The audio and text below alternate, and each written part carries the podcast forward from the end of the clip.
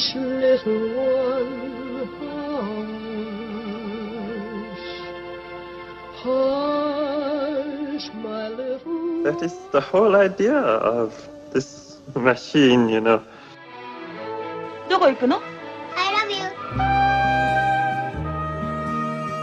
A grande ilusão.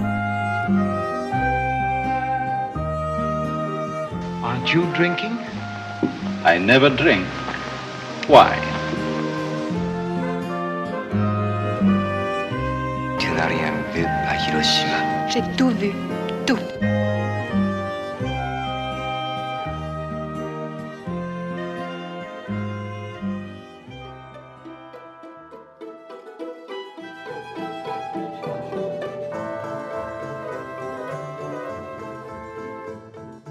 Noites Mágicas, de Paolo Virzi, é a primeira estreia em destaque nesta grande ilusão. Uma intriga policial, situada na Itália de 1990, que Inês Lourenço é também uma crónica sobre a indústria do cinema italiano nessa altura? Assim é. Noites Mágicas, dentro da sua ligeireza de tom entre comédia e o policial, acaba por servir esse propósito de retratar aquilo que foi a fratura eh, da época gloriosa do cinema italiano, em que uma nova geração se tentava impor. Temos aqui, até de maneira simbólica e como reforço da crónica desse ano de 1990, sinais concretos como a rodagem do derradeiro filme de Fellini, La Voce della Luna, e mesmo o Mundial de Futebol, que ao longo do filme, uma questão de dias, vai mostrando como o pequeno ecrã já era uma filosofia eh, dominante. E no centro deste cenário estão três jovens aspirantes a argumentistas que, na sequência da morte de um produtor, são apontados como principais suspeitos. Ora, tudo o que se segue ao momento da detenção é o relato por parte destes jovens do que se passou desde que se conheceram no meio cinematográfico, dias atrás, até essa noite.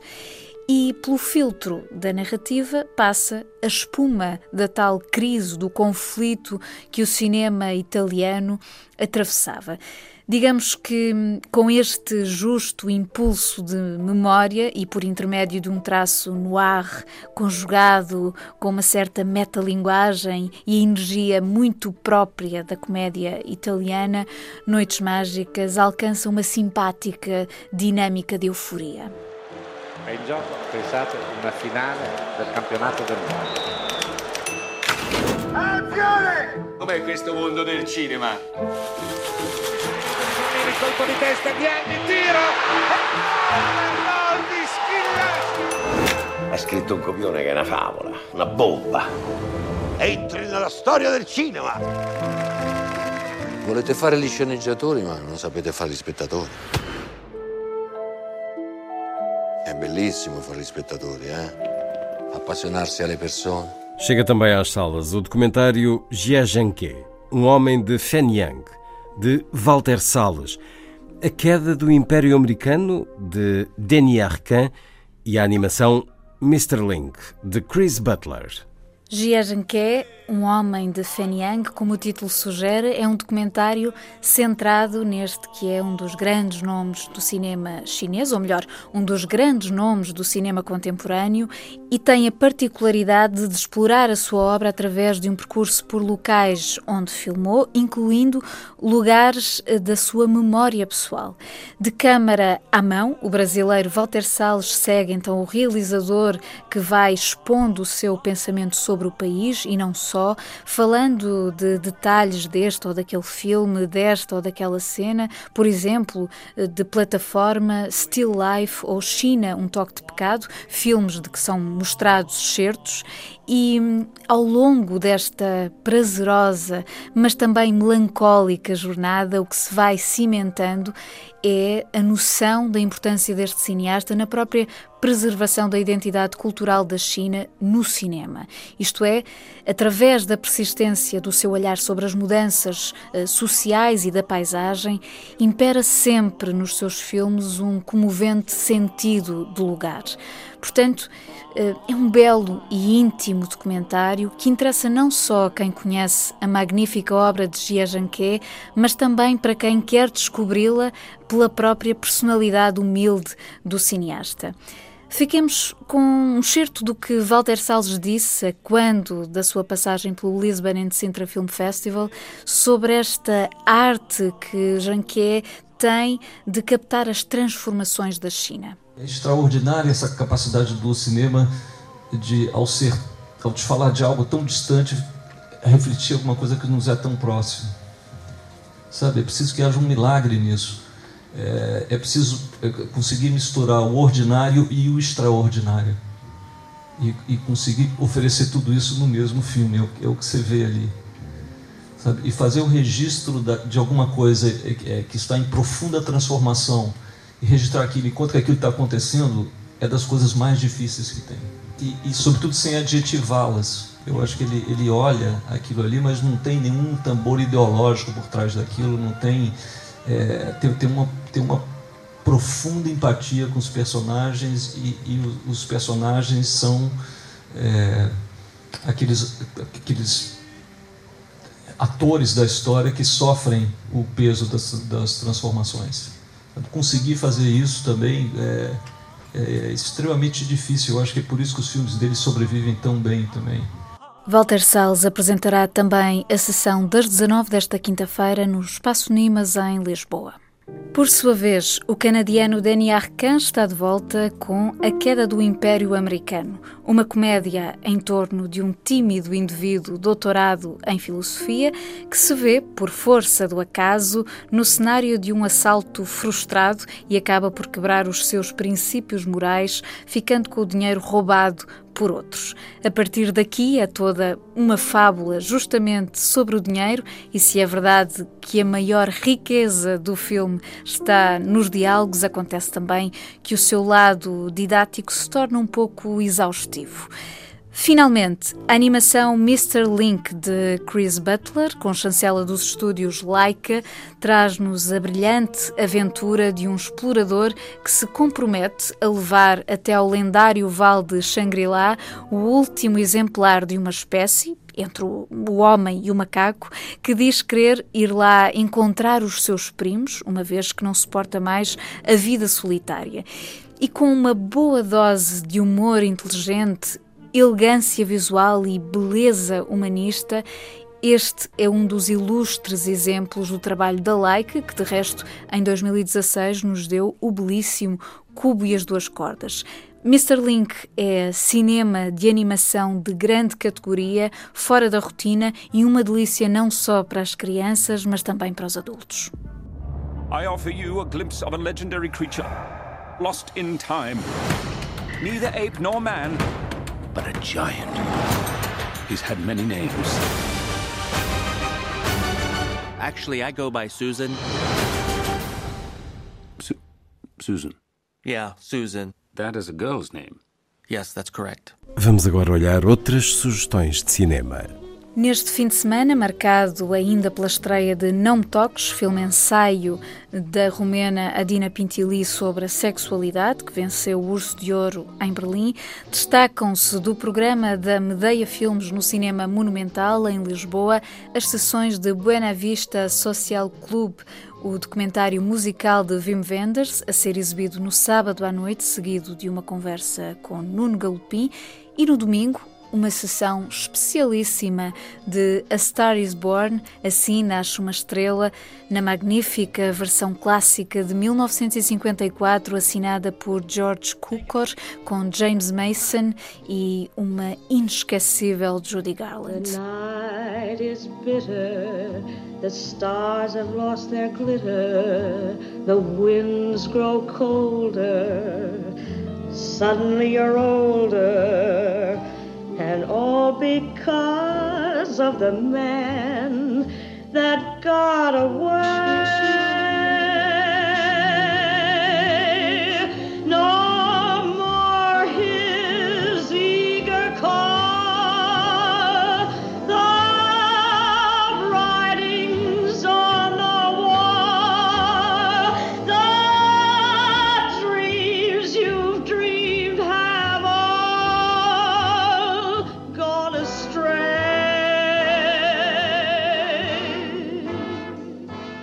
Já no Porto, Teatro Campo Alegre, também organizado pela Medeia Filmes, o ciclo Bibi Anderson, do outro lado do espelho, que decorre a partir desta quinta-feira até dia 24, homenageia a atriz sueca que foi uma das musas de Ingmar Bergman e que morreu no passado dia 14 aos 83 anos. Oportunidade então de a revisitar, por exemplo, no filme Sonho, que é Morangos Silvestres, ao lado do mestre Victor Sjöström, entre a trupe de atores do drama ilusionista O Rosto, ainda na comédia rara O Olho do Diabo, ou na sua emblemática personagem da enfermeira Alma, a par com Liv Ullmann em Persona a Máscara. Em poucas palavras, uma atriz que explorou as nuances do cinema de Bergman entre a hábil inocência e uma viçosa expressão dramática. No âmbito das comemorações do Dia do Cineclube, a Casa das Artes de Famalicão exibe nesta quinta-feira A Filha do Poceiro, um clássico do cinema francês raramente visto que ganhou uma nova vida no circuito português, um título de Marcel Pagnol, ele, autor que alimentou o seu cinema da própria escrita e cujo universo, muito assente no poder da palavra, se rege por uma certa moral inscrita na realidade da Provença. Este é um dos filmes desse universo. Mesmo a chegar ao fim desta grande ilusão, destaque para o livro O Cinema ao Vivo e as Suas Técnicas, de Francis Ford Coppola, edição 70. Esta é uma publicação que nasce assumidamente da parte de Coppola da vontade de partilhar as suas reflexões, os seus apontamentos e a experiência de workshops sobre uma nova forma de arte, como lhe chama, que é o cinema ao vivo. E ao longo das páginas desta sóbria e bem documentada edição, que inclusivamente traz um glossário, o que se torna mais interessante é perceber como, através de uma escrita em vários momentos com uma graça memorialística, Francis Ford Coppola alimenta a componente teórica com muita da sua própria vivência como cineasta, ao mesmo tempo que fornece uma crónica sobre sobre a evolução material e imaterial do cinema e mesmo a relação com a televisão. É, digamos assim, um manual de certa especificidade técnica, com orientações temáticas concretas, mas igualmente um olhar de verdadeira substância sobre a cultura cinematográfica no seu todo e o ponto a que chegou. Ouçamos um certo exemplar desse cruzamento entre o tom pessoal e a reflexão histórica. O desejo de que os filmes permaneçam iguais é compreensível. A imagem em movimento tem cerca de 120 anos. Não existe um melhor filme de sempre, nem 10, como se pretende fazer com as listagens, nem 50 ou sequer 100. Só na era do cinema mudo havia já talvez umas 30 obras-primas que continuam a ser prezadas. A súbita aparição do som estancou por pouco tempo o surgimento de novas obras-primas e atirou o cinema de volta para as gravações de peças de teatro. Mas o desenvolvimento recomeçou pouco tempo depois. Imagino que haverá centenas de obras-primas no cinema. Kurosawa fez sozinho provavelmente nove obras-primas, a todos os níveis. Fellini, meia dúzia e por aí fora. Oscilavam numa duração entre os 90 minutos e as três horas, eram quase todos filmados em película, a preto e branco, e com belos desempenhos do elenco. Ao cabo de alguns anos, o filme a cores veio substituir o preto e branco, ainda que continuemos a encontrar um lugar para ambos, dependendo da temática e do estilo. Kurosawa fez muitas obras-primas a preto e branco, como fizeram Fellini e Bergman. Antonioni fez filmes lindos a preto e branco, mas depois realizou O Deserto Vermelho. Bergman fez Fanny e Alexandre e a cor era original e soberba. Martin Scorsese, fundador da The Film Foundation, tem levado a cabo um trabalho heróico na proteção da herança cinematográfica ao dedicar-se à preservação e ao restauro de muitos clássicos. Pensei frequentemente nesta erupção de grandeza criativa. Por que razão e como acontecia? A minha única conclusão romântica todavia, foi que durante o século XIX o estímulo inconsciente para fazer cinema estava presente e ainda em construção, mas a tecnologia simplesmente não existia. Goethe, que nasceu em 1749 e morreu em 1832, era um homem do seu tempo, um poeta, romancista, cientista, dramaturgo e diretor de uma companhia de teatro. Mas estou certo de que teria acolhido a oportunidade de fazer filmes como teria feito o seu colega Friedrich Schiller. Richard Wagner teria encontrado no cinema a expressão natural do seu conceito de drama musical. O dramaturgo August Strindberg também o teria feito. O grande homólogo italiano de Wagner, Verdi, deveu muito a Schiller, cujas peças eram a base de pelo menos quatro óperas suas. Por isso, na época em que a tecnologia da imagem em movimento ficou disponível, houve um surto de criatividade que nos deu muitos filmes maravilhosos, juntando-se à melhor literatura do mundo. Ainda assim, esta erupção de trabalhos cinematográficos apresenta um ligeiro problema. Estes filmes são tão emocionantes, maravilhosos, ingênuos e marcantes que todos os jovens realizadores, incluindo os da minha geração, aspiravam a conseguir fazer filmes que se aproximassem desses magníficos exemplos. Sonhava-se fazer um filme como Fellini 8 e meio, ou no meu caso como História de um fotógrafo, fazer algo mais ou menos como Os melhores anos das nossas vidas ou Um lugar ao sol ou Serenata à chuva e por aí em diante. Queria saber se o facto de gostarmos tanto destes filmes antigos atuaria como uma barreira que por vezes nem sequer tentamos derrubar, mesmo quando os meios de fabrico se alteraram totalmente. É como ter a tecnologia para construir um avião e pô-lo a voar, mas insistir em conduzi-lo pela autoestrada, porque os carros de nosso tempo são muito bonitos e apreciados. Francis Ford Coppola, o cinema ao vivo e as suas técnicas, Tradução de Luís Lima e Alexandra João Martins, publicado pelas edições 70. Hush, little one, hush. Hush, my little That is the whole idea of this machine, you know. どこ行くの I love you. A grande ilusão. Aren't you drinking? I never drink. Why? Tu n'as rien vu à Hiroshima. J'ai tout vu, tout.